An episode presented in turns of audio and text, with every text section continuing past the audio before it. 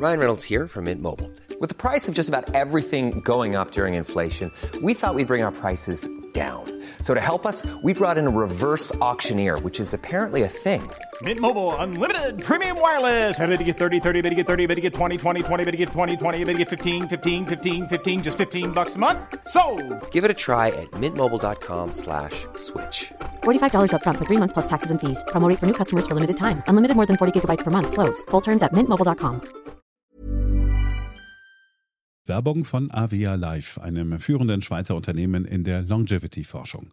Avea bietet mit Nahrungsergänzungsmitteln effektive Lösungen für gesundes Altern und Verjüngung, damit sich Menschen so lange wie möglich gestärkt, lebendig und jugendlich fühlen. Bei der Entwicklung seiner hochwertigen Supplements nutzt Avea deshalb Inhaltsstoffe, die auf der Basis empirisch zusammengetragener und bewerteter wissenschaftlicher Erkenntnisse ausgewählt werden. Avea-Produkte sind für Menschen gemacht, die ihre Gesundheitsspanne verlängern und das Wohlbefinden stärken möchten. Avea ist mit der Entwicklung des Stabilizers ein Durchbruch in der Blutzuckerregulierung gelungen.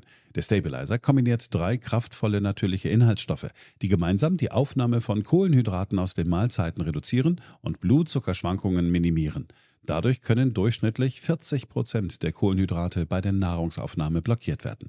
Hohe Blutzuckerwerte und Zuckerabstürze werden so vermieden. Der Stabilizer fördert eine reduzierte Fettspeicherung und unterstützt das Gewichtsmanagement. Er ist also ein guter Wegbegleiter für ein gesünderes Leben. Gerade bei festen kohlenhydratreichen Mahlzeiten wie Geschäftsessen, Geburtstagen oder anderen Feierlichkeiten, bei denen die Ernährung nicht immer optimal ist und zu viel Zucker konsumiert wird, ist der Stabilizer perfekt geeignet. Die einzigartige Formel unterstützt Ihren Körper dabei, einen ausgeglichenen Blutzuckerspiegel aufrechtzuerhalten, sorgt für einen verbesserten Energiehaushalt und trägt zu weniger Heißhunger auf Süßes bei. Die Anwendung ist einfach, eine Kapsel 10 Minuten vor einer festen Mahlzeit, maximal zweimal am Tag. Für die sprichwörtliche Qualität und Reinheit birgt, dass Avea alle Produkte in der Schweiz entwickelt und testet. Die Inhaltsstoffe werden aus Rohwaren von qualitätsgeprüften, vertrauenswürdigen Lieferanten gewonnen. Außerdem bietet Avea eine Vielzahl von Produkten an, die auf die individuellen Bedürfnisse der Kunden abgestimmt sind. Dazu gehört auch ein DNA plus BioAge-Test, der den Kunden tiefe Einblicke in ihre genetische Verfassung ermöglicht. Neugierig geworden? Mehr Informationen gibt es unter avea-live.com. Avea bietet allen BTO-Hörern den Stabilizer mit 15% Preisvorteil auf die Erstbestellung.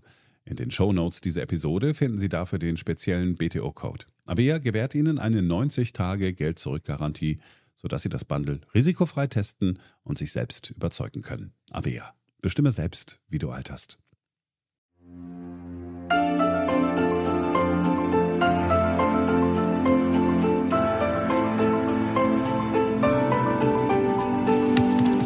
BTO Beyond the Obvious 2.0, der Ökonomie-Podcast mit Dr. Daniel Stelter. Featured bei Handelsblatt. Hallo und herzlich willkommen zur neuesten Ausgabe meines Podcasts. Der Gasnotstand ist ausgerufen, die Atomkraftwerke werden trotzdem abgeschaltet. Ist das eine tragfähige Strategie für die Zukunft Deutschlands? Ja oder nein? Das wollen wir heute im Podcast diskutieren und betrachten dabei zwei wichtige Aspekte. Zum einen die Herausforderung, dass die erneuerbaren Energien nicht immer zur Verfügung stehen. Stichwort, wenn die Sonne nicht scheint oder der Wind nicht bläst. Da gibt es längere Perioden, die sogenannten Dunkelflauten. Und das ist die Frage, wie groß ist das Problem Dunkelflauten und arbeiten die Studien eigentlich mit realistischen Annahmen? Die Erkenntnis ist, nein, die Studien sind meistens viel zu optimistisch. Das Problem der Dunkelflaute ist durchaus größer als allgemein gedacht. Die zweite Frage ist dann, können Atomkraftwerke eine Lösung sein für unsere Probleme? Und die Antwort ist ja, aber anders als gemeinhin diskutiert. Nämlich nicht einfach im Sinne von, wir lassen sie weiterlaufen, um Gas zu sparen, sondern wir nutzen sie, um den Stoff der Zukunft zu erzeugen, nämlich Wasserstoff. Denn ohne Wasserstoff wird die Energiewende nicht gelingen. Das sind wichtige Aspekte, wie ich finde, die wir heute zusammenführen. Und deshalb schlage ich vor, fangen wir einfach an. BTO Beyond the Obvious 2.0 featured bei Handelsblatt. Wir haben zu dieser Pressekonferenz eingeladen, um Sie darüber zu informieren, dass wir nach Abstimmung in der Bundesregierung gestern und nach Informationen der europäischen Partner heute, jetzt, in diesem Moment die Alarmstufe Gas ausrufen. Wir haben in Deutschland eine Störung der Gasversorgung, so ist es definiert. Daher ist es erforderlich, diese Alarmstufe auszurufen. Wir müssen in dieser Woche erneut über die Energiewende sprechen. Denn diese hat uns in eine offensichtlich fatale Abhängigkeit von russischem Gas gebracht. Gas hat den Vorteil, in Kraftwerken sehr flexibel einsetzbar zu sein und deshalb es leicht zu machen, Anlagen zur Stromerzeugung an- und auszuschalten, je nachdem, ob der Wind bläst und die Sonne scheint oder nicht. Und deshalb hatte die aktuelle Bundesregierung übrigens vor, so zumindest gemäß Koalitionsvertrag, den Anteil des Erdgases an der Stromerzeugung in Deutschland gegenüber dem Niveau von 2018 mehr als zu verdoppeln. Und selbst im Jahr 2035 hätte der Anteil des Erdgases an der Stromerzeugung immer noch über dem Niveau des Jahres 2018 gelegen. So zumindest die Planung. Und das klang aus dem Mund des Klima- und Wirtschaftsministers im Januar 2022 so. Wir brauchen für den Übergang Gaskraftwerke. Das ist völlig unstrittig. Und wir brauchen nach dem Ausbau der Erneuerbaren eine Kraftwerksinfrastruktur, die als Backup-Kapazität für Spitzenleistungen zur Verfügung steht, beziehungsweise auch für Tage mit wenig Sonneneinstrahlung und wenig Wind, die Versorgungssicherheit dann übergangsweise gewährleisten kann. Das ist völlig klar. Ähm, den Hochlauf der Wasserstoffinfrastruktur zu bauen, ist äh, ein großes Unterfangen. Aber ja, also die grobe Antwort ist, wir werden mehr Gaskraftwerke brauchen und die entsprechende Infrastruktur, die dann zunehmend in den 30er Jahren auf Wasserstoff umgestellt werden soll. Wozu brauchen wir denn diese Brücke? Nun, wir brauchen eine Reserve für die Zeit, in der die Sonne nicht scheint und der Wind nicht bläst. Darüber reden wir heute im Podcast. Im ersten Teil geht es darum zu definieren, wie groß denn die Lücke eigentlich ist, welche Möglichkeiten es gibt, sie zu schließen und was wir von anderen Ländern lernen können. Im zweiten Teil des Podcasts geht es dann um einen intelligenten Weg, die Lücke zu schließen und zugleich die Wasserstoffwirtschaft in Deutschland voranzubringen. Beginnen wir mit Thema 1, der sogenannten Dunkelflaute.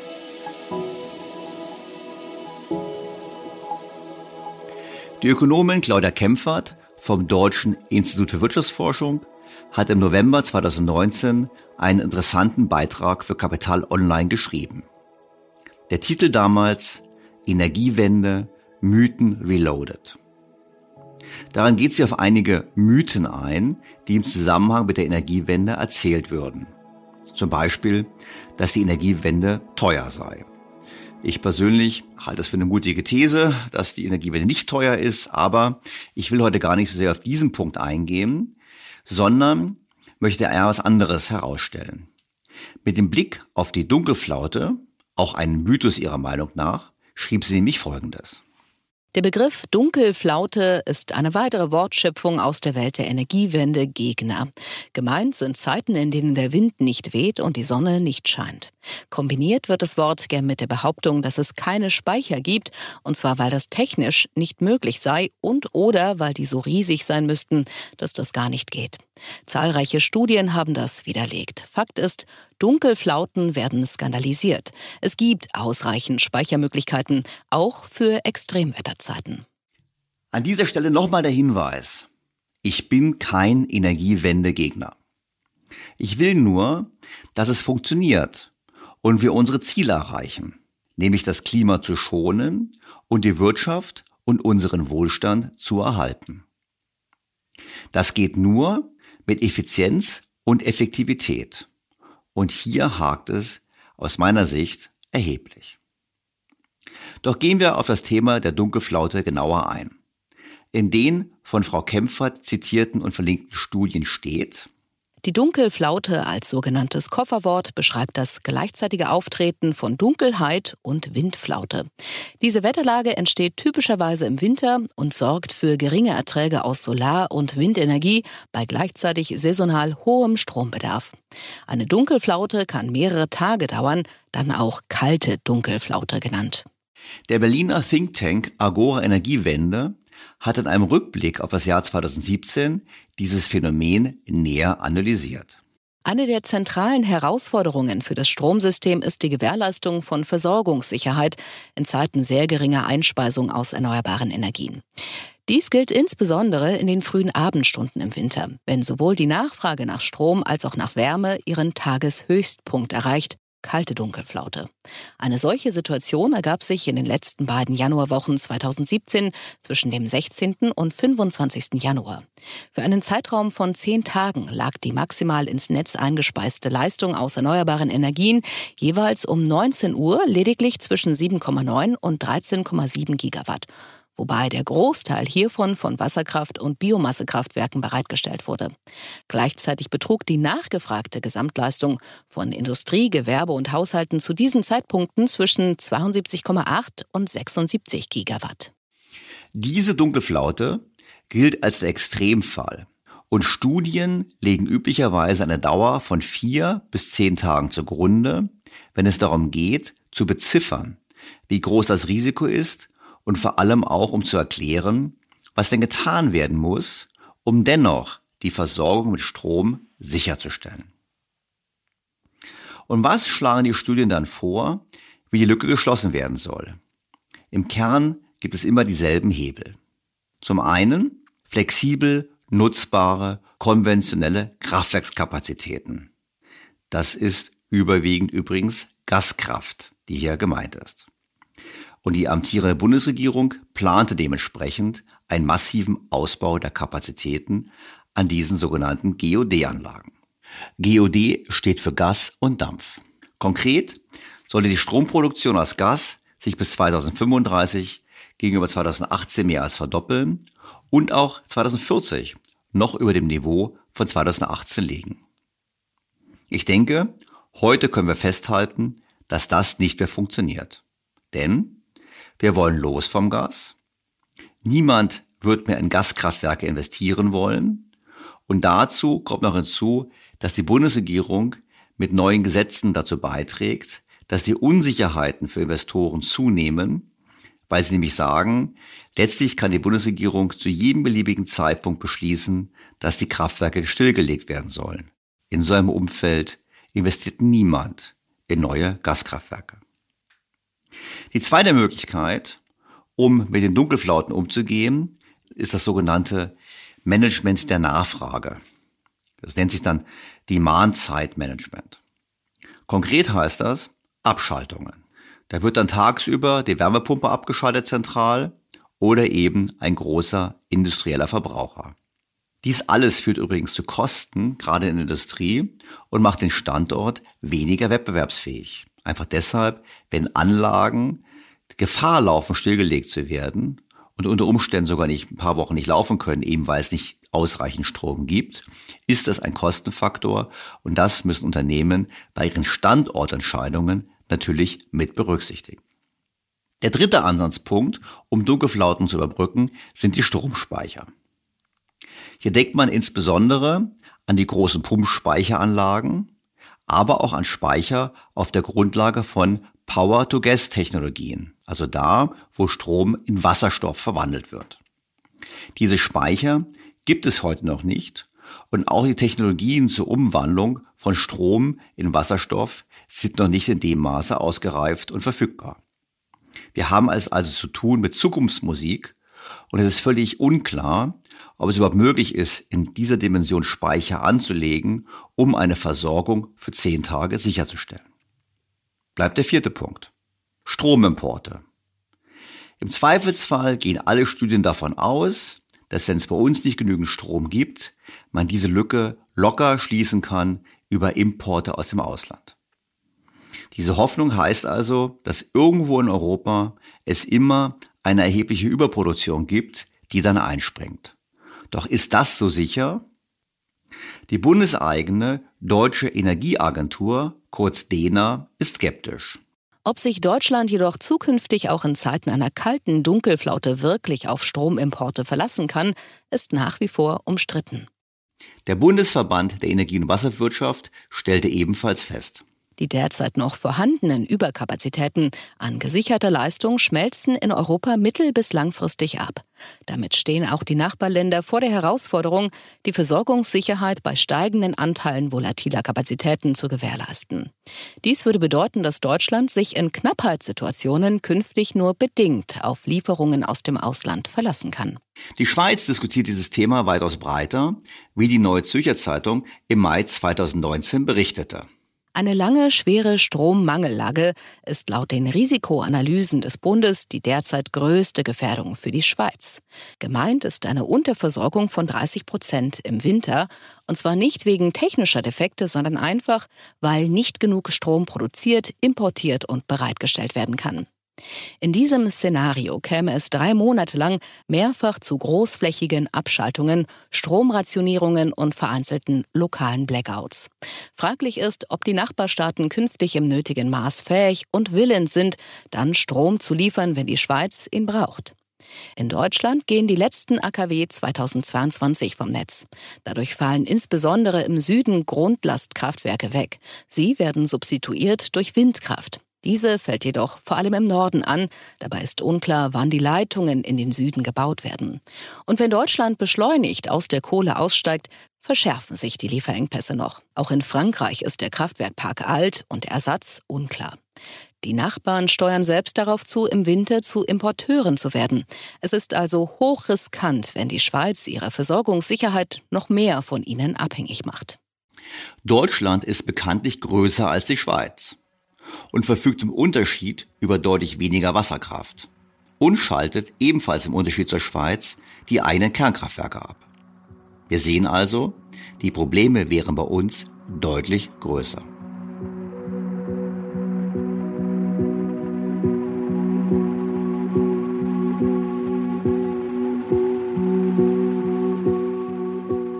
Wie angesprochen, beziffern Studien die Dauer einer Dunkelflaute auf rund zehn Tage. Und mit diesen zehn Tagen wird dann gearbeitet, um zu berechnen, wie groß die Lücke ist und wie man diese schließen sollte. Doch stimmt das überhaupt bei den zehn Tagen? Eine neue Studie weckt erhebliche Zweifel an dieser Einschätzung. Oliver Runau und Staffan Quist haben 35 Jahre bundesdeutsche Geschichte analysiert der Stromerzeugung und des Stromverbrauchs und haben auf dieser Datenbasis errechnet, wie lange eine Strommangellage wirklich vorliegen kann. Die Studie mit dem Titel Storage Requirements in a 100% Renewable Electricity System, Extreme Events and Interannual Variability ist im Internet und auf meiner Homepage zu finden.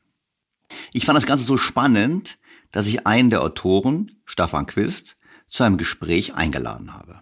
Dr. Stefan Quist hat an der University of California, Berkeley promoviert und arbeitet als Berater für die Dekarbonisierung von Unternehmen und zur Analyse von Energiesystemen. Wie immer bei englischsprachigen Interviews fasse ich im Folgenden die Kernaussagen zusammen. Dr. Quist bat mich ausdrücklich darauf hinzuweisen, dass er die Studie gemeinsam mit Oliver Ronau erstellt hat, der an der Hertie School in Berlin forscht. Ebenso wichtig ist ihm, dass seine Aussagen zu den Schlussfolgerungen aus ihren Analysen seine eigenen sind und er hier nicht für Oliver Runau spricht. Sie haben ihre Analyse nämlich bewusst ohne konkrete Handlungsempfehlungen veröffentlicht, um eine offene Diskussion zu ermöglichen. Ich hingegen wollte, und meine Hörer wissen das und kennen das ja wahrscheinlich aus der Vergangenheit, ich wollte lieber wissen, was denn nun konkret die Schlussfolgerungen daraus sind. Hören wir uns also an, was er zu sagen hat. Zunächst habe ich ihn gefragt, was denn seine Motivation gewesen ist, sich mit der deutschen Energiepolitik zu beschäftigen. Seine Antwort? Es geht mehr um den Weg, den Deutschland beschreitet, mit Blick auf die Energieversorgung.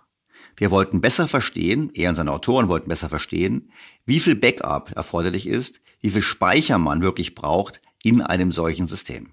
Well, it's not that it's German specifically. It's more that Germany is kind of a representation and let's say a poster boy for a specific type of energy system strategy. So, what we wanted to find out from a personal and professional curiosity is the question that you know many people ask. Maybe the most asked question, or one of the most asked questions: How much backup, how much storage do you actually need? And I guess we found that we had something to contribute to that question. We wanted to explore it more deeply. Ich habe dann gefragt, ob es aus seiner Sicht möglich ist, Deutschland mit erneuerbaren Energien zu versorgen. Gegeben den hohen Bedarf eines Industrielandes und die Tatsache, dass wir weder bei Wind noch bei Solar von der Natur besonders begünstigt sind. Die Antwort fällt eindeutig aus. Es ist definitiv möglich. Aber die Fragen, die Quest aufwirft, sind andere. Er fragt, was kostet es, wie schwer ist es und wie lange dauert es, bis wir es geschafft haben. I think if we're talking strict definitions of the word possible, you have to answer that strictly yes. Most certainly possible. Uh, what we are trying to dis, you know discover and figure out is how how big the challenge is. Essentially, mm-hmm. everything comes down to acceptability, cost, timelines. But whether or not it's possible is not up to debate. Uh, it's it's definitely possible. Uh, we what we need to figure out is a little bit more grayscale than just black and white. You know, how difficult is it? How much will it cost? Will it be acceptable to do? How long will it take? But possible, yes. Und diese Fragen gilt es zu beantworten. Zunächst geht er auf die traditionellen erneuerbaren Energiequellen ein, die leicht zur gewünschten Zeit zur Verfügung stehen. Wasserkraft und Biomasse. Hier ist das Problem in Deutschland, dass die Kapazitäten nicht mehr groß ausgeweitet werden können und Deutschland eben nicht Norwegen ist. Womit wir zu den beiden Hauptträgern der Energiewende kommen, Windkraft und Solarenergie. That's basically you've tapped out those plannable resources and what we're all discussing, what we're all building, uh, what is the cornerstone of Germany's uh, future strategies, wind and solar. And wind and solar, obviously, as everyone knows, is dependent on the wind and the sun. And uh, so, on a very high level, the, the challenge is what happens uh, when you don't have enough wind and sun to cover your needs, and how big is actually that problem? Is it only, you know, there's an hour now and then that it's not windy enough, or is it a bigger problem? And what is the actual structure of that problem? That's that's what we're digging into in, in our study. Das Problem ist, wie wir wissen, dass Wind und Solar nicht immer zur Verfügung stehen. Die Frage ist nur, wie groß ist das Problem in Wirklichkeit? Das wollten Stefan Quest und sein Mitautor Oliver Runau herausfinden. Ich habe dann an Studien erinnert, die darauf hinweisen, dass die Dunkelflaute kein so großes Problem ist. Sie ist sehr selten und dauert maximal zwei Wochen. Dies ließe sich durch Importe und das zeitweilige Anwerfen von Gas- und Kohlekraftwerken problemlos überbrücken. Hinzu kommen solchen Modellen immer auch Anpassungen auf der Nachfrageseite, zum Beispiel durch temporäre Werksschließungen. Quest weist darauf hin, dass eine deutliche Überkapazität an erneuerbaren Energien das Problem schon einmal signifikant verringern könnte. But when you start generating, as Germany is planning to do, as as every, anyone who's aiming for a well, all renewable system is planning to do, is over generate, generate more over a year or over a longer time period. Say average over a very long time period, you generate more than your demand. Then that time period, the most challenging time period, the biggest energy deficit, as we call it, starts to shrink. Uh, and so, if you let's say you you had a, a power system that generates ten times more over a long-term average than you need, then you would have very small gaps. Naturgemäß ist das ein ziemlich teurer Weg, würde ich da anmerken, wenn ich so viel Überkapazitäten schaffen muss. Dennoch sind auch dann Speicher erforderlich, oder nicht? You can either go very hard on generating a lot of power, uh, more than you need, and then you need less storage, or you can generate just as much as you need a little bit more, and then you need less storage. And there uh, or more much more storage. So there's an optimum in between the two. And that optimum is determined basically by the cost of storage versus the cost of generating the power. And so somewhere you have an optimum where you have a little bit of overgeneration a little bit of storage and the whole thing kind of works out. Es ist also so je mehr überkapazitäten ich schaffe desto weniger speicher brauche ich. Es geht letztlich darum den kostengünstigsten Mix aus Überkapazität und Speicher zu finden. Eine Idee, die mir wiederum einleuchtet. Das Besondere an der Studie ist aber der betrachtete Zeitraum der vergangenen Jahre. But what we did differently, I think, from most studies, and definitely the ones you're referring to, is we looked at a long time period, not just one year or one month or whatever, one winter. We looked at all the data we could find, which was 35 years of hourly data.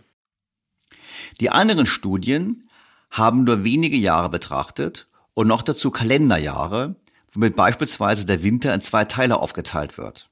In der Praxis findet er allerdings in einem Stück statt. Und das ist eben nicht nur eine theoretisch relevante Übung, es ist eine strategisch relevante Sache. How big is the difference there? What does actually drive you to? Because it's not uh, it's not an easy situation to be without power for a, a, long duration of time. It might sound like you can just disconnect some of the industry and you'll be fine, but what we see is, if you look at what happened in Texas, for instance, this is uh, has very very severe consequences. So it's something you we've always found unacceptable not to be prepared for. Certainly in Germany, certainly all over Europe, and going forward, I think everywhere. Der Blackout wäre ein Desaster. Die Schweiz hat es vor einigen Jahren simuliert und ist auf einige tausend Tote gekommen. Für Deutschland müssten wir es mit Blick auf die Einwohnerzahl mal 10 nehmen. Doch kommen wir zurück zum Interview. Das Problem ist massiv. Statt der immer diskutierten zwei Wochen als Maximalszenario handelt es sich nach den Analysen um deutlich längere Zeiträume. The, the defining time period, what drives cost and storage requirements, is not how long can you go without having wind and sun. That is the wrong definition of this problem. It's not just now we ran into a terrible day and we had no wind or no sun, and then suddenly it was windy a, bit and we had a lot of wind uh, contribution to the power grid. That is irrelevant. It's the overall, what we say, integrated energy deficit that matters. So you can have the defining period for how much storage you need, have inside of it that time period, uh, a bunch of time periods where you have a lot of wind and a lot of solar but integrated over that time, you have the largest difference between production and, and load. And that's really what defines this. And those events, the duration of those events in our study for a kind of an optimized system is about nine weeks for Germany, which is a time duration that we, you know, know we haven't seen too many people discuss yet. Neun Wochen. Das liegt daran, dass sich im Falle einer Dunkelflaute die Speicher leeren und diese müssen vor der nächsten Dunkelperiode wieder aufgefüllt sein. Gelingt das nicht, zum Beispiel weil es eine erneute Dunkelflaute gibt, hat man ein Problem. Die neun Wochen waren der empirisch längste Zeitraum eines solchen Problems. Deutlich mehr als die zwei Wochen, von denen immer die Rede ist. Doch was folgt daraus? The implication is you have to size storage way larger than you typically discuss when you're discussing the. So it's it, nothing becomes physically impossible from this, but your challenge and your cost associated with it becomes much larger. Weshalb ich ihn gefragt habe, woher denn diese Speicher kommen sollen. Wir haben doch noch gar nicht so große Speicher. Technisch ist es machbar, meint Quest. Doch ob es politisch durchsetzbar ist, da ist er sich nicht so sicher. You know, people were a bit shocked when we said this would be the requirement. Obviously, you physically are able to build storage caverns that big. It all, in the end, with these discussions, really comes down to for power production, if people are accepting to have all this power production around, all the all the wind turbines, all the solar farms, um, you know, the not in my backyard problem basically, and cost.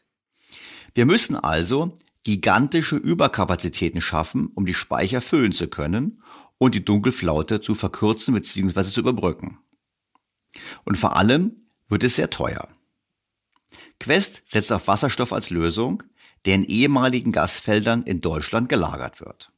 So, so we fully agree with you on that understanding of the analysis. So, what what our model was pushing as the solution for this, for the long-term storage, was basically to make hydrogen and to repurpose the natural gas storage uh, facilities that are already there in Germany to to take hydrogen instead. And we thought, you know, if that could be done, if that could be done at a, a huge scale and it's technologically successful, then in theory, you know, it's not impossible to do this. It's that the what really highlights the problem is the cost component of the storage itself is quite substantial. I mean, this this will not be a cheap transition. Allemal besser als weiterhin fossile Brennstoffe zu nutzen, meint Quest.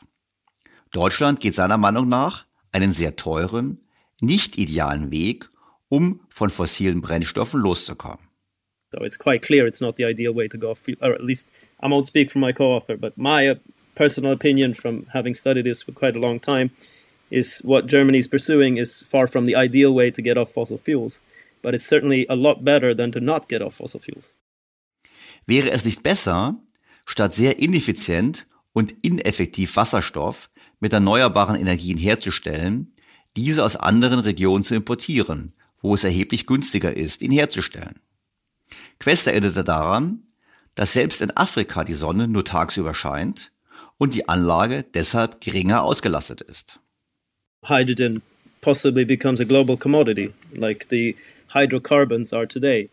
Then you might, you know, buy and sell hydrogen in a global market and import it. But if you're talking about a, a solar-powered uh, hydrogen facility in Africa, it's going to have the same intermittency problem as uh, something in Germany. I mean, it's only going to run when the sun is shining. Then and not going to run at night. So you have, you know, the capital uh, utilization of the electrolysis plant that makes the hydrogen is still challenging for something coupled to something that has a low utilization factor uh, at base. Was zur Frage führt, was er denn empfiehlt, was sollten wir stattdessen machen? Er betont, dass die Studie bewusst diese Antwort nicht gibt, weil sie einfach nur neutral die Fakten aufzeigen wollte. Er selbst und hier spricht er ausdrücklich nur für sich und nicht für seinen Mitautor, sieht die Lösung in einem gewissen Anteil an Kernenergie im Energiemix. We are not saying anything in the study of what you're supposed to do or what we think you're supposed to do, because uh, you know we wanted to be neutral on a point and let people draw conclusions. But I think I live in the UK, but I'm from Sweden.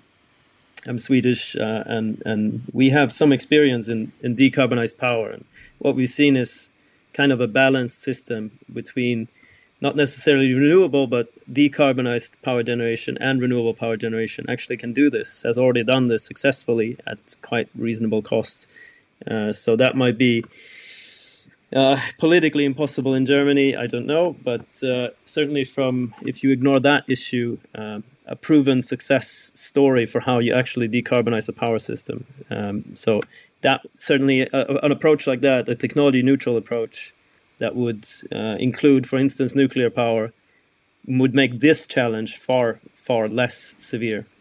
Was mich zur Frage führte, wie konkret es denn in Schweden aussieht. Schweden setzt auf Wasserkraft und Atomkraft mit einem kleinen Anteil Windenergie.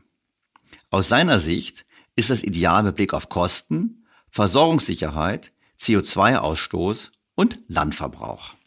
Well, Sweden is naturally lucky and endowed with more hydroelectric power than Germany, but the Swedish system is basically uh, we started to build hydroelectric until more or less the environmental problems of that uh, became too severe for for it to be acceptable anymore. There was only a few free flowing rivers left in the whole country that wasn't obstructed by hydroelectric power dams.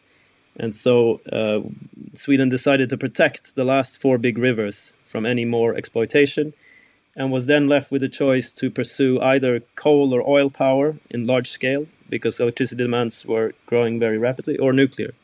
And Sweden said, fortunately for the climate and for the Swedish economy, chose to go on a nuclear route. And so Sweden's power system was for a long time basically hydroelectric power and nuclear power with some um, combined heat and power plants burning uh, biomass waste, and then has complemented that with uh, wind power now uh, lately, which is you know more or less ideal. I would say from from cost perspective, from stability perspective, from um, CO2 emission perspective, from land use perspective.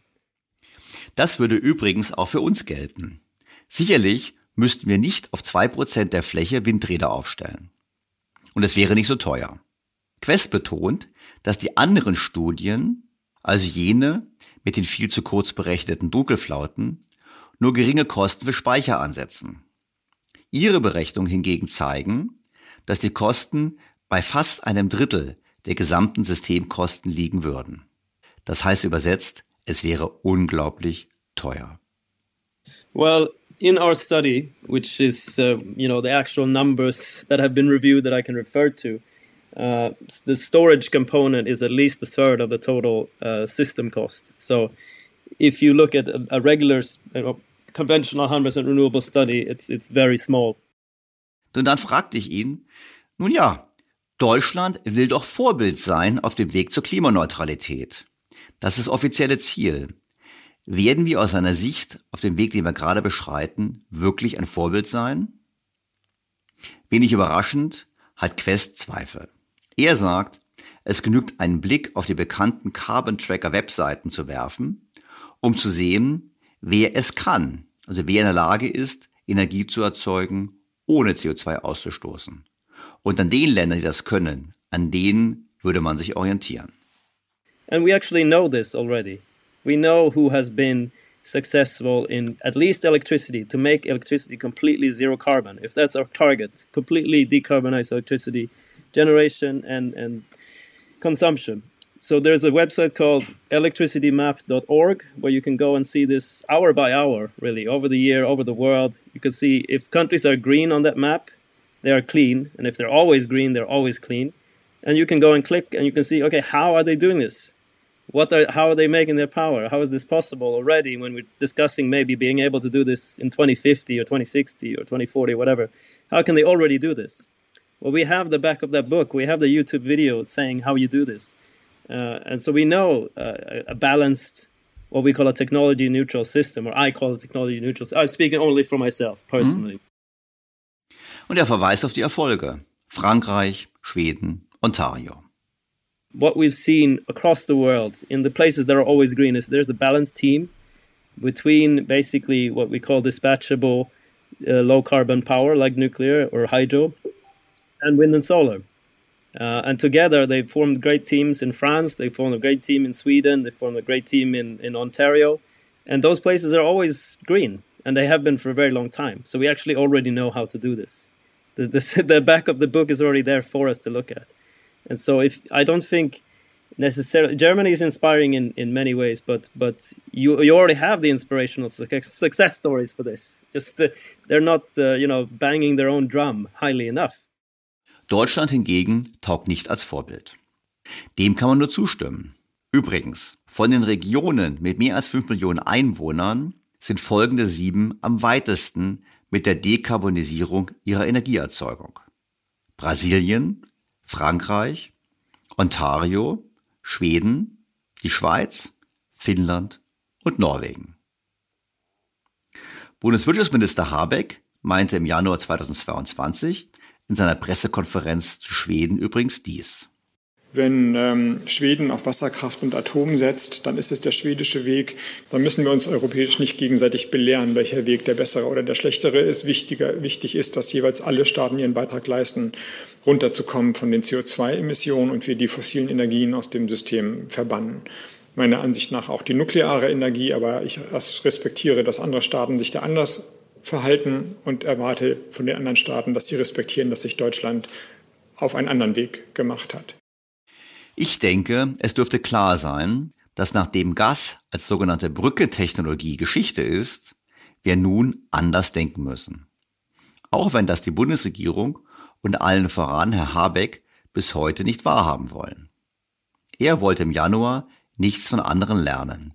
Ich denke, nun ist es höchste Zeit, das doch zu tun.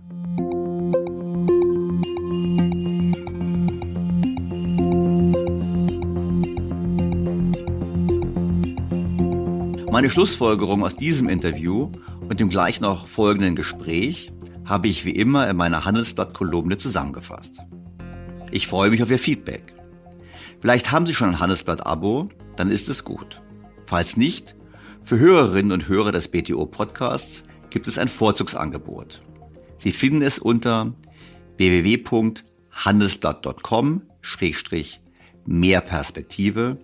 Denken Sie daran, mehr Perspektive zusammenzuschreiben. Wenn Sie es sich nicht gemerkt haben, ist es auch kein Problem. Sie finden alles in den Show Notes zu diesem Podcast. Womit wir zum Thema der Laufzeitverlängerung kommen. Diese wurde von der Bundesregierung erneut ausgeschlossen. Na, das war ja eine Überlegung, die wir Anfang des Jahres geprüft haben. Die drei verbleibenden Atomkraftwerke laufen ja. Und wenn man sie hätte länger laufen lassen wollen, hätte man Brennelemente bestellen müssen. Die wären dann Mitte, Ende nächsten Jahres verfügbar gewesen. Das hätte uns also im Winter nicht geholfen. Ja, ich weiß, es ist ein schweres Thema. Ein großes Symbol für die Grünen. Die Frage ist, langt das, dass es ein großes Symbol für die Grünen ist, um deshalb zu sagen, wir prüfen die Frage nicht nochmal. Es gibt sicherlich auch echte Ängste bezüglich der Atomkraft und es gibt sicherlich auch die Sorge, dass die Atomkraft den Ausbau der Erneuerbaren bremsen könnte.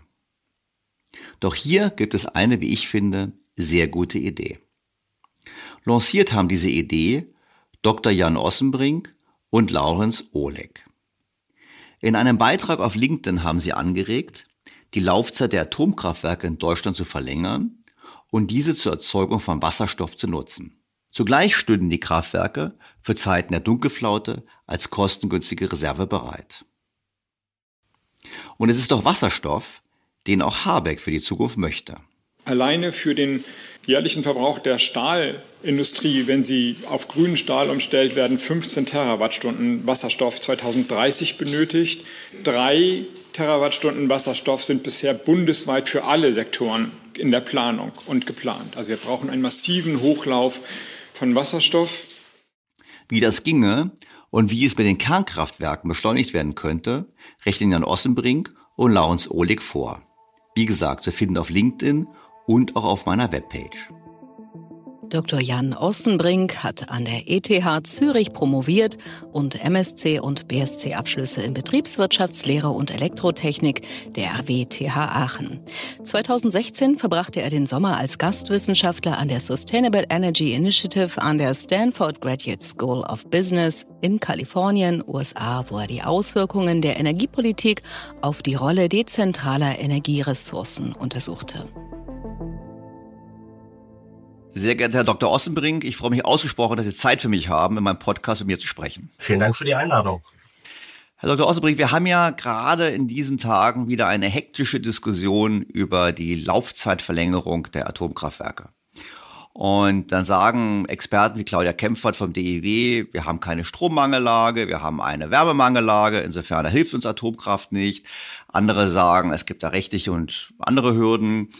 Ähm, auf jeden Fall eine sehr schwierige Diskussion. Und ich habe manchmal den Eindruck, dass diese Diskussion auch getrieben wird von der Angst, dass wenn man Atomkraftwerke weiterlaufen lassen würde, dass das den Willen und die Kraft, die Energiewende voranzutreiben, äh, bremsen könnte.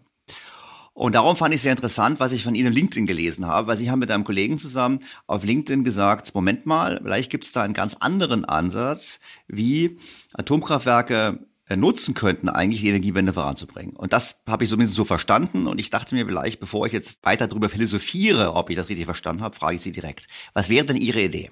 Also die Idee ist im, im Grundsatz sehr, sehr einfach und ähm, adressiert auch viele der Punkte, die Sie gerade genannt haben. Also uns Autoren, äh, meiner Wenigkeit und dem Laurenz Ohlich, der mit dran gearbeitet hat, war natürlich bewusst, in welchem Land wir leben und äh, dass die Atomkraftdiskussion in Deutschland keine ganz so einfach ist. Wahrscheinlich, wenn Sie sich ähm, Welt anschauen, dann gibt es kein Land, wo das Thema so lange, so heiß und so vertieft diskutiert wurde. Deswegen haben wir gedacht, vielleicht schauen wir es uns von einer anderen Perspektive an. Und diese andere Perspektive ist zu sagen, na ja, könnten wir die bestehende Atomkraftflotte, also die bestehenden, wir reden nicht über Neubau, das ist ein ganz anderes Thema, die bestehenden AKWs nicht nutzen, um hier vor Ort heimischen Wasserstoff produzieren, äh, zu produzieren, und zwar sauberen Wasserstoff. Das ist ja auch eines der Themen, das hatten Sie eben noch nicht angesprochen, aber das ist ein ganz anderes, separates Thema, ähm, was natürlich auch gerade dieser Tage heiß diskutiert wurde und in den letzten Jahren auch viel Rückenwind bekommen hat. Deswegen haben wir gedacht, lass uns doch die beiden Themen kombinieren und mal schauen,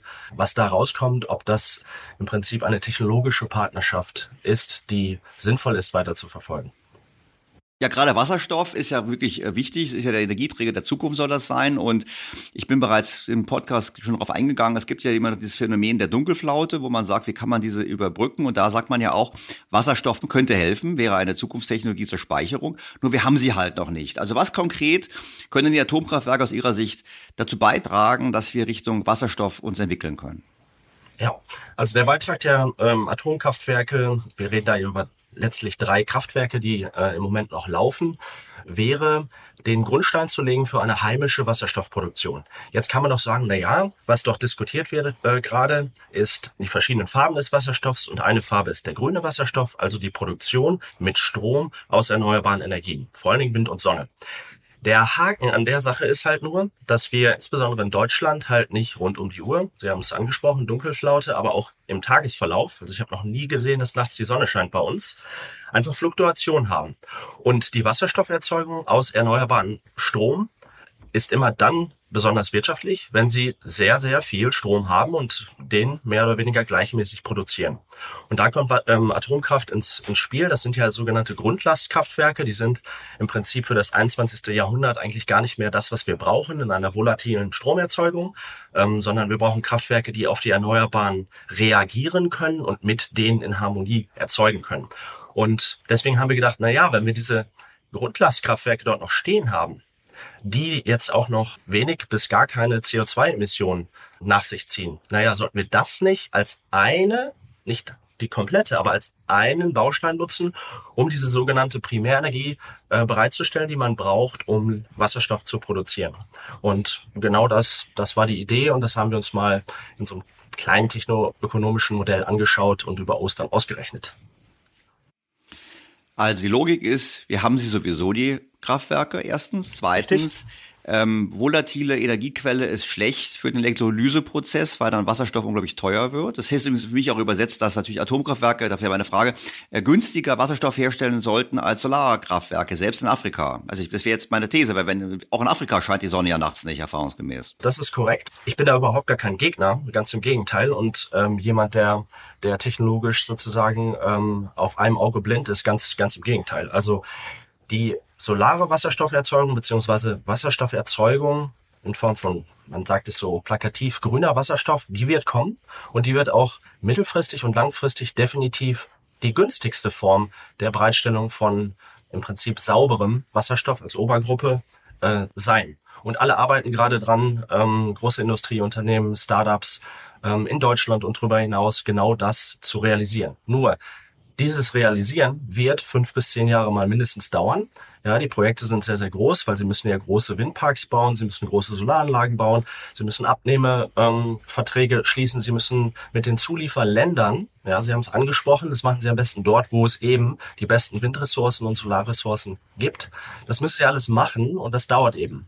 Und wir haben uns äh, gefragt, okay, warum nicht die Ressourcen schon mal nutzen, die wir hier haben? Punkt eins Und Punkt zwei ich habe es angesprochen, die besten erneuerbaren Ressourcen liegen außerhalb von Deutschland.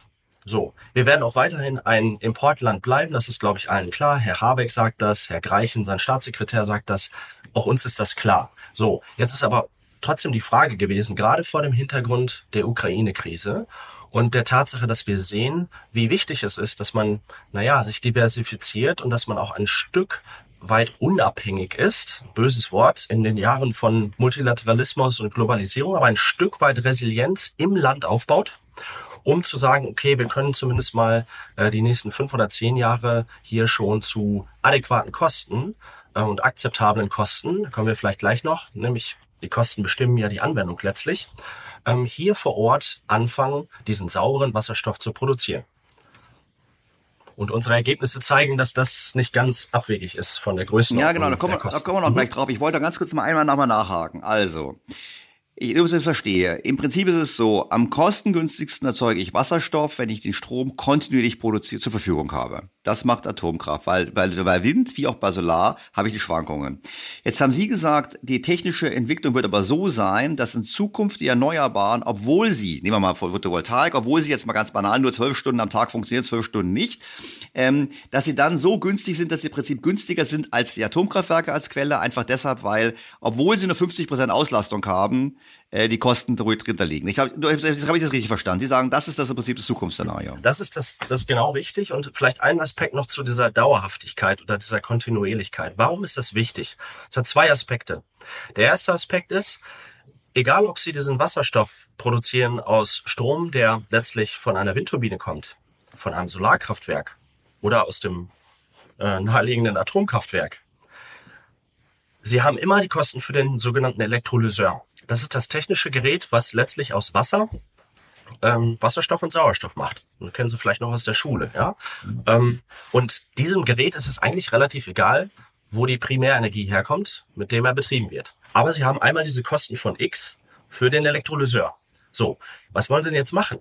Naja, sie wollen, dass diese Kosten X durch ganz, ganz viel Wasserstoff geteilt werden, ja, damit sie geringe Wasserstoffgestehungskosten haben. Das ist das, die einfache Logik und das ist der Grund, warum es sich lohnt, ein Kraftwerk oder ein Park, das kann man auch mit großen Parks und mit regionaler Vernetzung von diesen Erzeugungsanlagen erreichen, indem sie den da vorne vorhängen und sagen, okay, der Elektrolyseur, der ist im Prinzip rund um die Uhr ausgelastet. Das ist aus so einer industriellen Logik die rationelle Form, so einen Elektrolyseur zu betreiben. Punkt eins. Deswegen ist mehr besser. Der zweite Punkt ist, es gibt innerhalb der Elektrolyseure unterschiedliche Subtechnologien. Ja, brauchen wir in diesem Podcast nicht aus, auseinandernehmen. Das ist vielleicht für die Hörerinnen und Hörer nicht, nicht so super spannend, aber dort gibt es verschiedene Subtechnologien und eine ist mal mehr und die andere ist mal weniger gut dafür geeignet, dass sie sogenannte Rampen fahren. Also den Elektrolyseur irgendwann am Tag mal hochfahren, sozusagen in Anführungsstrichen im schlimmsten Fall von null, also das Ding ist aus, auf volle Pulle, ja, 100 Prozent und dann wieder runter. Das haben verschiedene Technologien unterschiedlich gerne, ja, oder sie haben Grenzen, in welchen Bereichen das machbar ist. So, das heißt, vereinfacht gesagt, sie verkürzen die Lebensdauer, wenn sie es übertreiben, ja, mit den Elektro Elektrolyseuren. Und auch deswegen, zweites Argument, deswegen ist diese sogenannte Bandlast ähm, sehr, sehr gut in einem Zusammenspiel mit einem Elektrolyseur. Und auch das reduziert wiederum die Kosten, die Gestehungskosten für äh, Wasserstoff. Das war, glaube ich, nochmal gut zur Erklärung. Also mir hat es nochmal geholfen, das ein bisschen besser zu verstehen. Jetzt kommen wir zurück zur Rolle der Atomkraftwerke. Also Sie sagen, wir haben die Atomkraftwerke, lassen länger laufen und erzeugt damit Wasserstoff. Bevor wir uns, dass Sie uns einfach im Prinzip Einstieg in die Wasserstoffwirtschaft, kommen wir gleich nochmal drauf. Gibt es dann eine andere, würden Sie sagen, die Atomkraftwerke würden noch eine andere Rolle spielen dann? Ich meine, in der gegebenen Situation mit dem Krieg und mit der Gasknappheit und so weiter, oder sagen Sie, nee, die Diskussion, die Atomkraftwerke länger laufen zu lassen, um die Stromversorgung sicherzustellen, das ist die falsche Diskussion, sondern für uns ist nur relevant wegen Wasserstoff. Die Frage haben wir uns auch gestellt im Rahmen dieser kleinen Studie. Wir haben jetzt keinen, dafür brauchen Sie eigentlich ein Strommarktmodell. Und da müssen Sie so tun, als wenn Sie in den nächsten Jahren einfach diese Kraftwerke einmal mitlaufen lassen und einmal nicht mitlaufen lassen. Da müssen Sie gucken, okay, hat, haben diese drei Kraftwerke einen signifikanten Einfluss jetzt zum Beispiel auf das Betriebsverhalten der Gaskraftwerke, über die wir ja gerade viel reden. Und dankenswerterweise hat in den letzten äh, Tagen ähm, das BDEW, also der Bundesverband der Energie- und Wasserwirtschaft, genau diese Analyse gemacht und Enabis eine Beratung und haben sich das angeschaut. Und wir hatten schon vermutet, dass das da rauskommt, was da jetzt rausgekommen ist. Nämlich, wenn Sie AKWs ähm, länger laufen lassen, also Atomkraftwerke, die Abkürzung AKWs, dann helfen die, andere Kraftwerke zu verdrängen im Strommarkt. Logischerweise, weil die haben sehr, sehr geringe Gestehungskosten. Die Dinger sind im Prinzip abgeschrieben. Klar, sie müssen nochmal reinvestieren, kommen wir vielleicht auch noch dazu gleich. Aber die sind sehr günstig. Das heißt, die werden im Strommarkt spielen. Die werden allerdings nicht die flexiblen Gaskraftwerke aus dem Strommarkt verdrängen. Und da bin ich wieder bei dem Stichwort, was wir eben schon angesprochen hatten, nämlich Flexibilität bzw. Betriebsverhalten dieser Kraftwerke.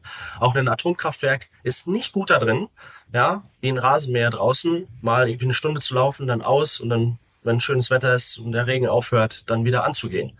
Ähm, da sind andere Kraftwerke besser und genau das haben diese Analysen auch gezeigt. Also wir, ohne da jetzt zu sehr in die energiewirtschaftlichen äh, Nomenklaturen einzusteigen, aber wir reden über ungefähr drei Terawattstunden, ähm, die man äh, pro Jahr, glaube ich, ähm, damit ersetzen kann an, an Gaskraftwerkskapazität. Ähm, und das entspricht ungefähr sechs Terawattstunden an Gas, das wir weniger einkaufen müssen.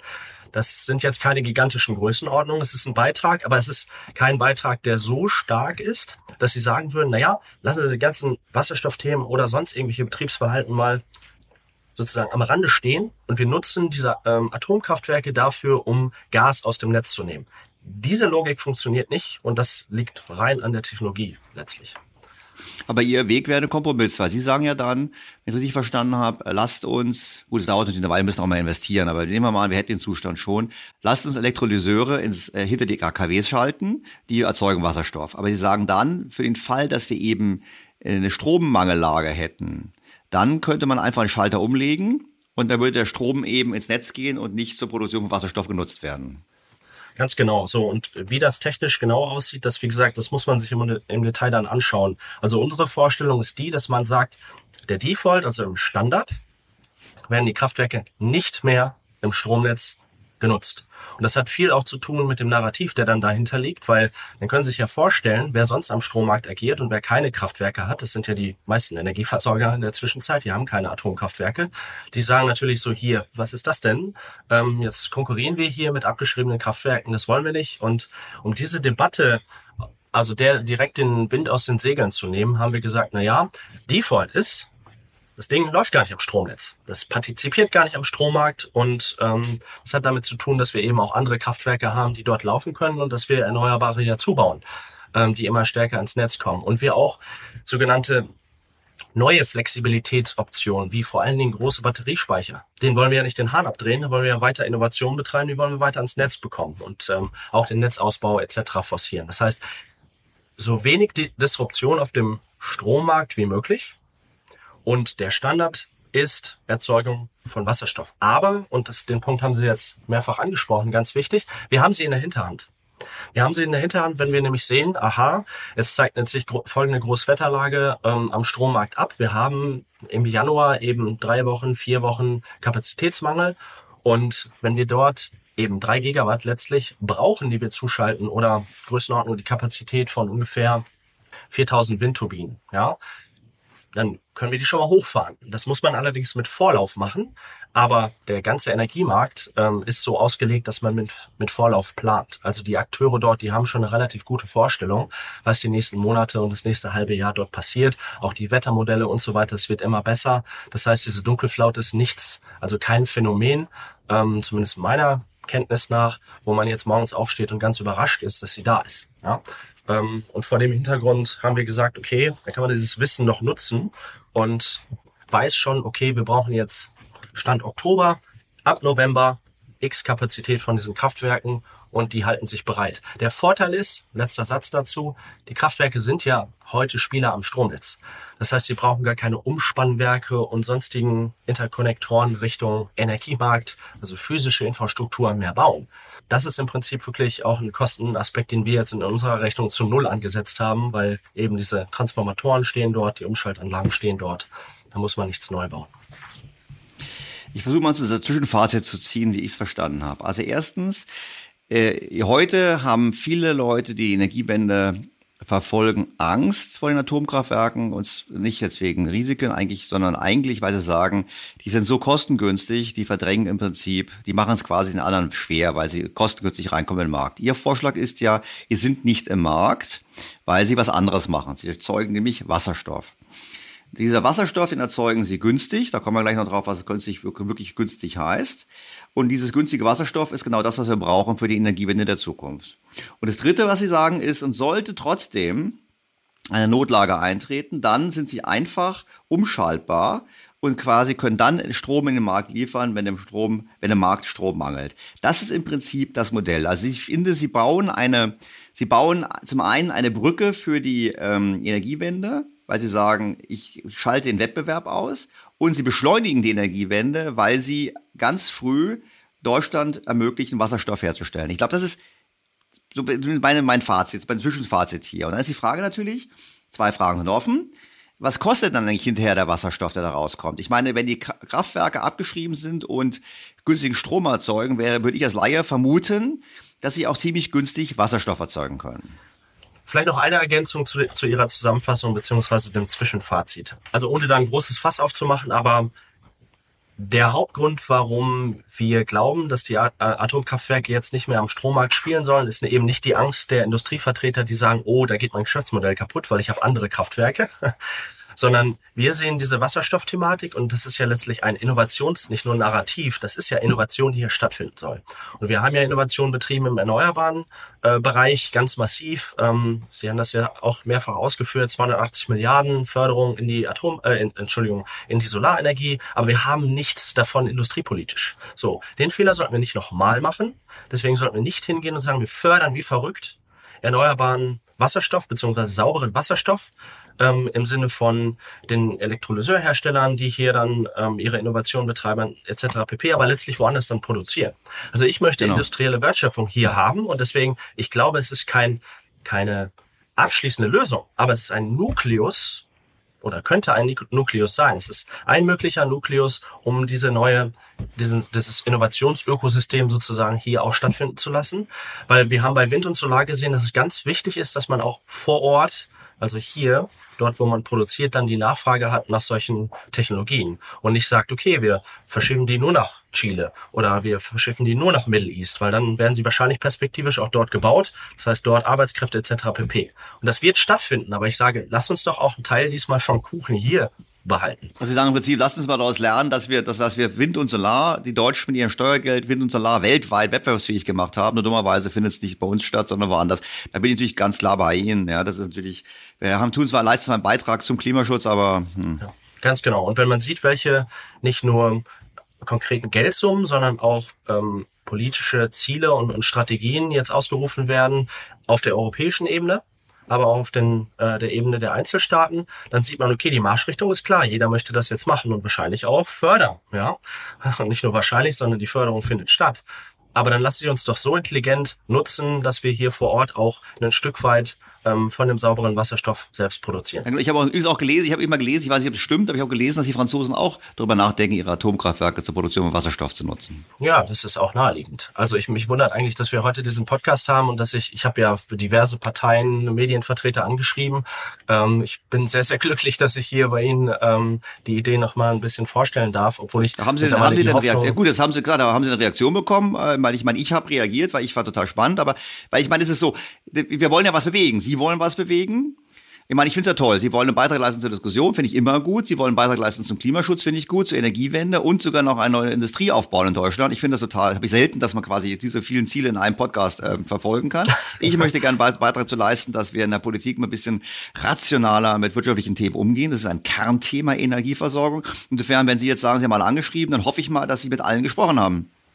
Ja, das habe ich auch gehofft. Ich hatte es befürchtet, dass ich, äh, dass sich relativ wenig ähm, melden werden. Ähm, es hat sich tatsächlich niemand gemeldet. Ich, so, ähm, aber ich habe sehr viel Resonanz auf das Thema erhalten, tatsächlich bei LinkedIn, dort wo der Artikel auch zuerst erschienen ist, weil ich es auch in meinem ähm, eigenen beruflichen Netzwerk natürlich geteilt habe. Aber auch dort bezeichnet, aber dann auch wieder nicht ganz so überraschend das Atomthema in Deutschland, das fasst niemand gerne an und gerade nicht öffentlich. Das heißt, ich habe einige Beiträge in den öffentlichen Kommentaren gehabt und dann auch beantwortet und eine tolle Diskussion gehabt mit einigen Kolleginnen und Kollegen und viele direkt angeschrieben und die haben sich auch äh, positiv geäußert und auch reagiert und hatten auch einige Ideen.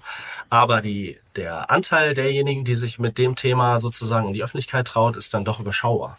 Na gut, dann haben Sie ja mit mir Glück. Ich habe ja eigentlich kein Problem mit irgendwelchen Themen. Solange jetzt habe ich trotzdem mal, jetzt muss ich noch, ich habe zwei Fragen habe ich noch. Also eine, Sie haben jetzt betont, günstig. Das Ergebnis wäre günstiger Wasserstoff. Was heißt günstig? Weil ich könnte das mal noch erläutern.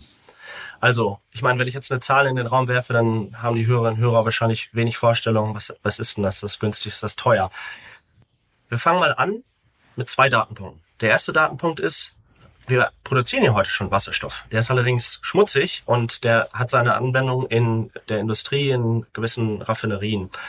Also schmutzig heißt, er wird aus, Erd, er wird aus Erdgas gemacht, oder? Ganz, ganz genau, ja. Und jetzt ist es auch noch mal teurer geworden. Deswegen die ganz aktuellen Tagespreise, die, die sind dann immer schwierig zu ermitteln. Aber jetzt mal historisch gespro gesprochen haben wir immer von ungefähr ein, ein US-Dollar oder ein Euro, sagen wir ungefähr ne, pari pari äh, pro Kilogramm gesprochen. So. Und wenn man jetzt sagt, wir haben irgendwann in Zukunft eine Wasserstoffwirtschaft, die damit konkurriert, die es auch schafft, diese Wasserstoffanwendung quasi zu transformieren, dann müssen wir da hinkommen. Dann müssen wir Richtung 1 Euro pro Kilo kommen.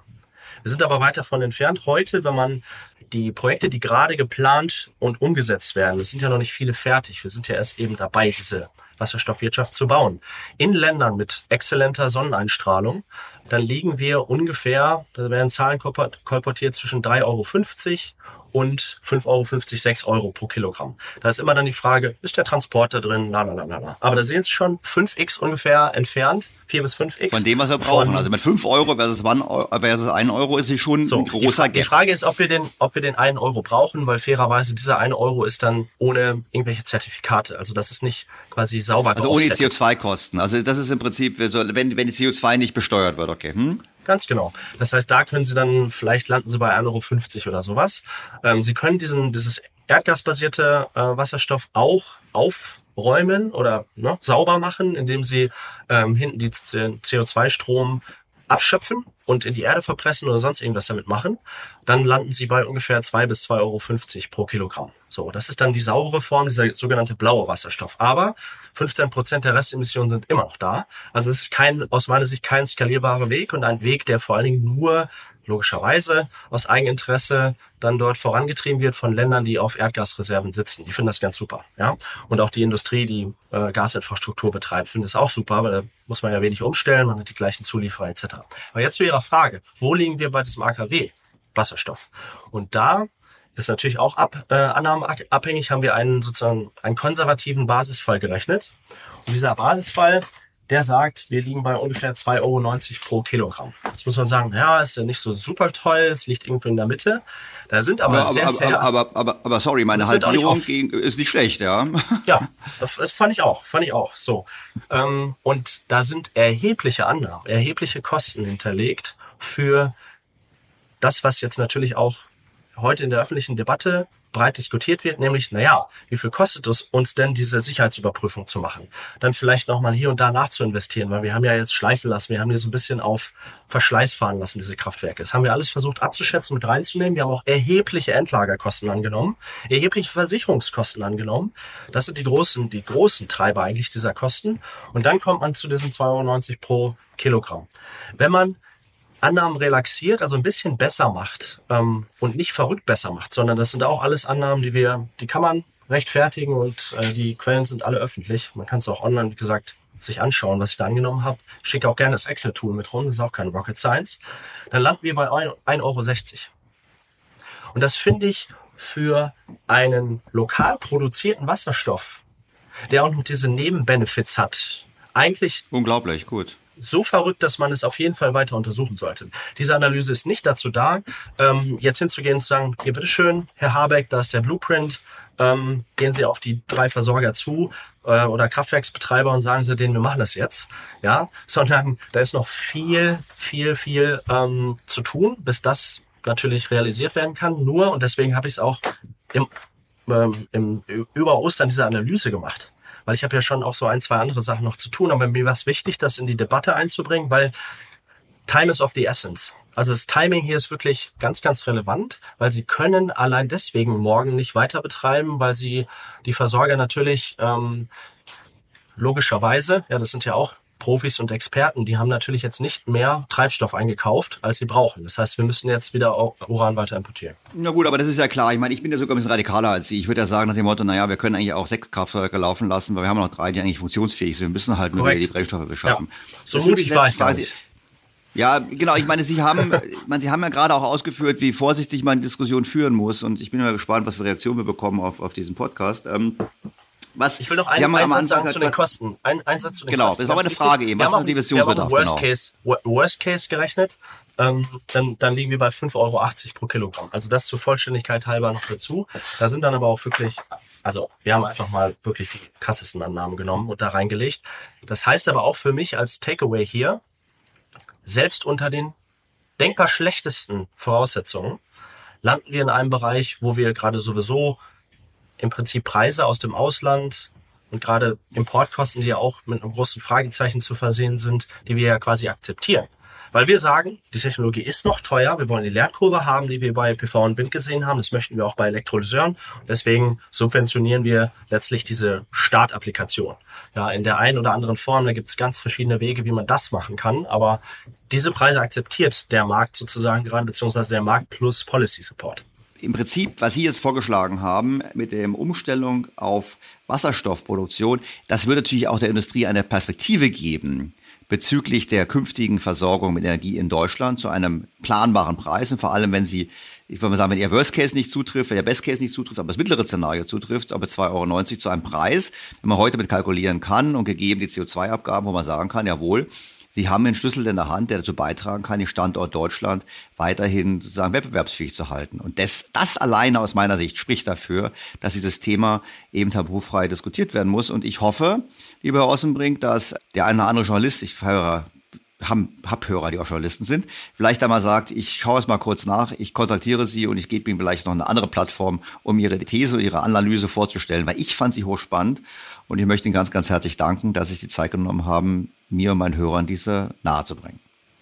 herzlichen Dank, dass ich hier eine Plattform hatte. Und wie gesagt, es geht hier nicht um, um, um mich. Ich bin nicht äh, Selbstdarsteller. Wie gesagt, es geht mir darum, dass die, genauso wie Sie es zusammengefasst haben, dass die Idee einmal von allen Seiten auseinandergenommen wird und wir dann auch in der gesellschaftlichen Debatte Ne? Nicht und nur unter den Experten und Ökonomen, sondern in der gesellschaftlichen Debatte einen Konsens hinbekommen, was wir jetzt machen damit. Und zwar ganz zeitnah. Zeitnah ist ein wichtiges Stichwort. Herzlichen Dank. Danke Ihnen.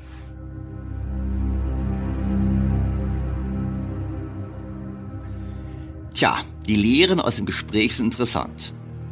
Es ist eine sehr gute Idee, wie ich finde, die mehrere Probleme gleichzeitig löst. Traurig ist es aber, dass offensichtlich das Thema der Atomkraft so tabuisiert ist, dass sich Bürger nicht trauen, das offen zu sagen. Und die Medien es nicht aufnehmen. Ich hoffe, wenn nun Medienvertreter diesen Podcast gehört haben, dass Herr Ossenbrink noch mehrere Gelegenheiten bekommt, seine Idee vorzutragen.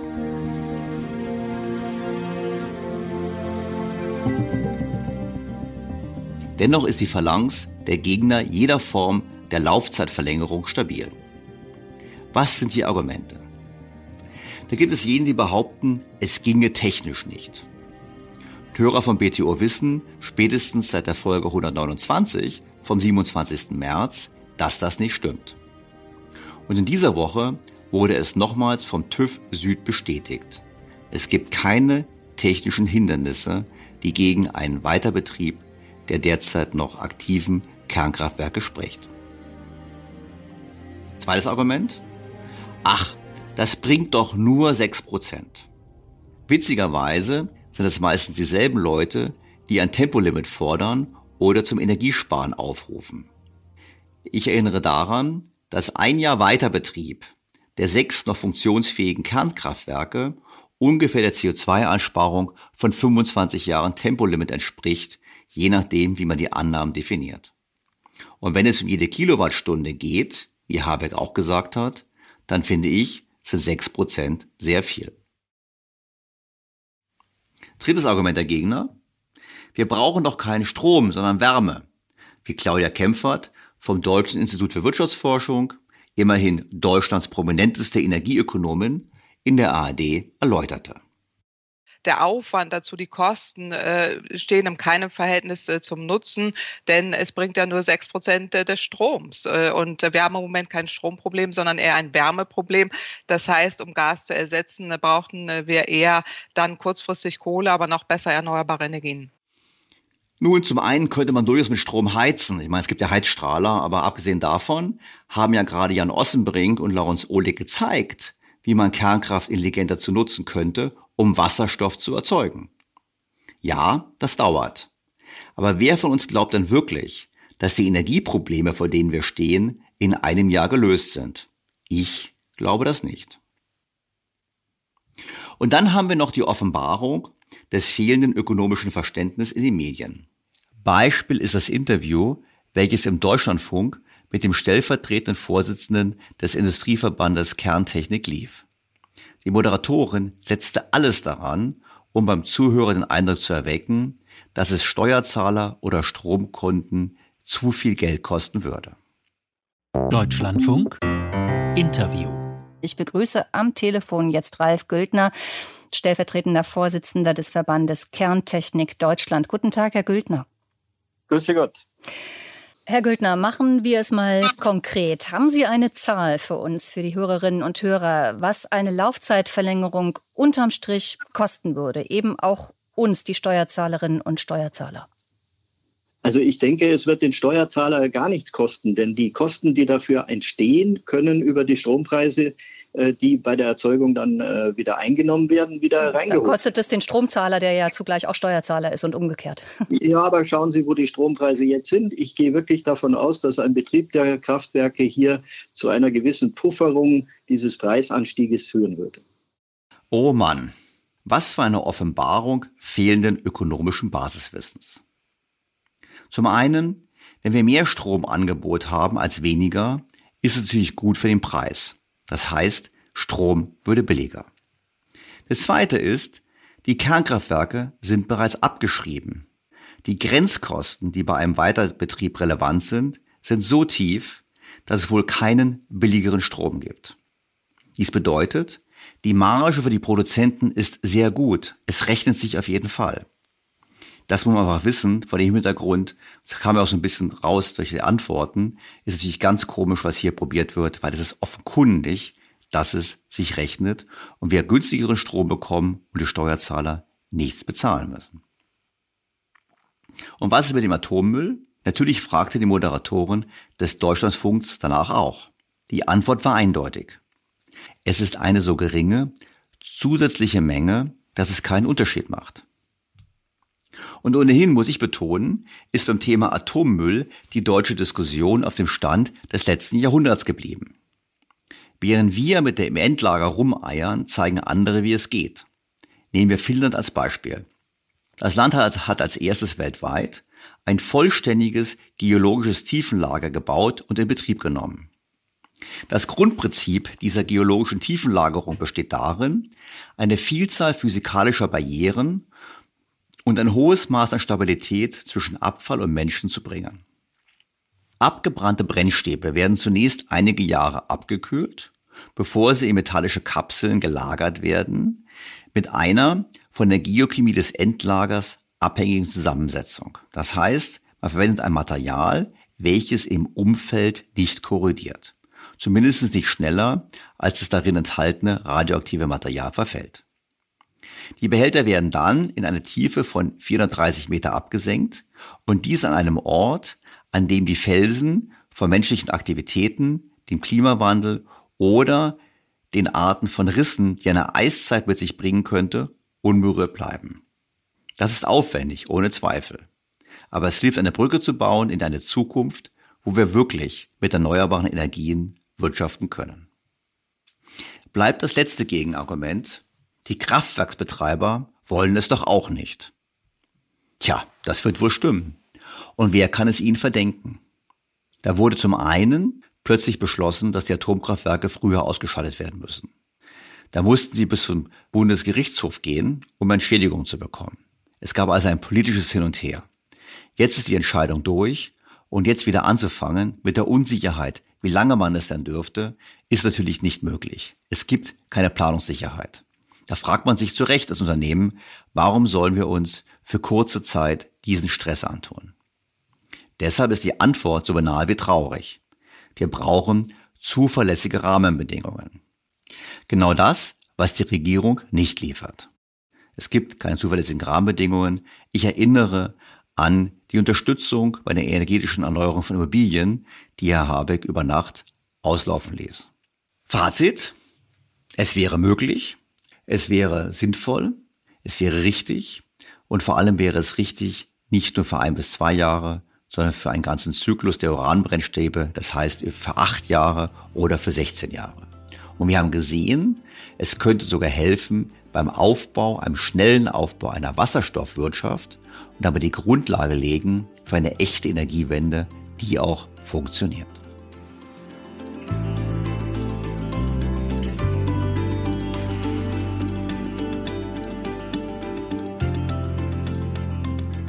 Bleibt mir an dieser Stelle, Ihnen erneut fürs Zuhören zu danken. Ich fand diese Folge durchaus spannend. Ich habe eine Menge gelernt. Ich hoffe, Sie auch.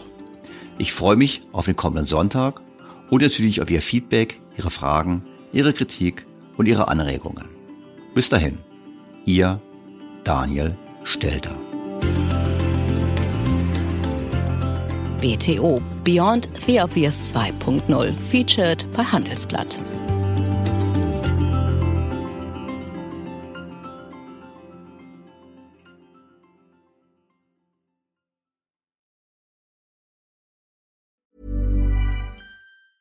Hey, folks, I'm Mark Marin from the WTF Podcast, and this episode is brought to you by Kleenex Ultra Soft Tissues your ally to help tackle your allergy symptoms this season. I love the change of seasons, but nobody loves pollen and all those other things floating in the air that make you sneeze during this nice weather. Kleenex Ultra Soft tissues are hypoallergenic and allergist approved. So fight back against watery eyes and runny noses without worrying about irritating your skin. For this allergy season, grab Kleenex and face allergies head on. Was ist noch besser als ein guter Plan? Die Möglichkeit, ihn zu ändern. Mit integrierter KI bietet Workday kontinuierliche Innovationen, die Ihnen helfen, agil zu bleiben, egal was passiert. Workday, the finance and HR system for a changing world.